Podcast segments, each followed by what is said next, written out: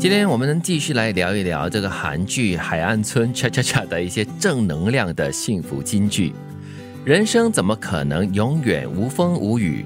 不如张开双手接受它，拥抱它。对，拥抱这些风雨。真是嘞，我向来都不喜欢下雨天，呃，特别是到户外去远足啊，又或者是旅行啊。所以我曾经跟我朋友抱怨，哎呀，就出国旅游最讨厌就是下雨天。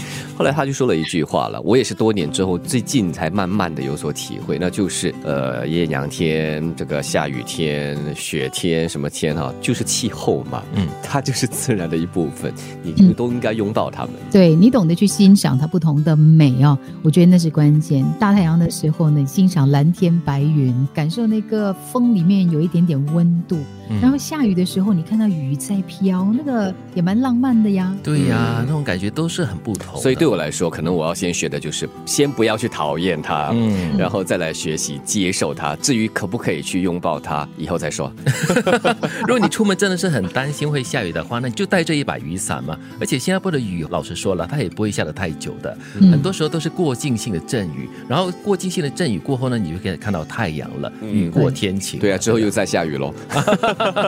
有的时候我还希望它下久一点，结果一飘就过了，就完了。对呀，有一点遗憾哦。对，就就接受它了，拥抱它就对了。人生也是这样子嘛，有喜有乐，有高有低。对，人生不是在带公式，不像微积分那样算一算就出来，也没有正确的答案。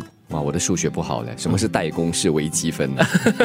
反正就是用数学去算。对，可能你就是忘记了啦，就算不了了，人生对吗？天机都算尽了过后呢，很多东西都是突发而来的，就是在人生中是难以避免的一些事情，注定会发生，就是会发生。嗯，不是有句话说嘛，这个计划赶不上变化，但是并不表示说我们不能有计划，或者是不去做任何的规划，还是要有的。嗯，而且每一个人的人生际遇是完全不一样的，你可能有同样，比如说我们讲一对双胞胎，他的成长环境各方面都一样。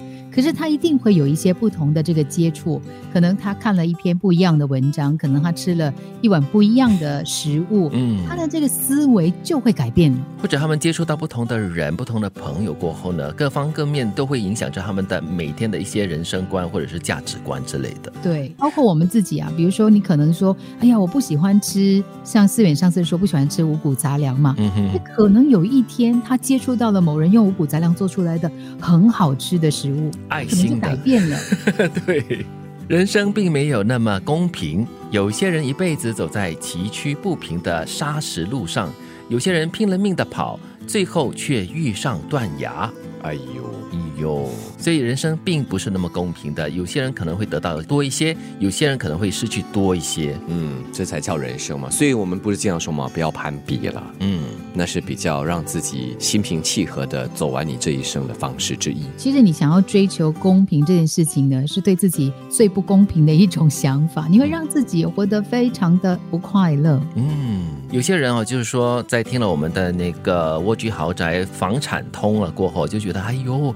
有些有地住宅的那些话题哦，根本就是离我远之又远的一个东西，然后就心里面有点不平衡了，就是说，哎呀，为什么有些人可以住豪宅，千万豪宅，我呢只能够住这三房式的一个组屋？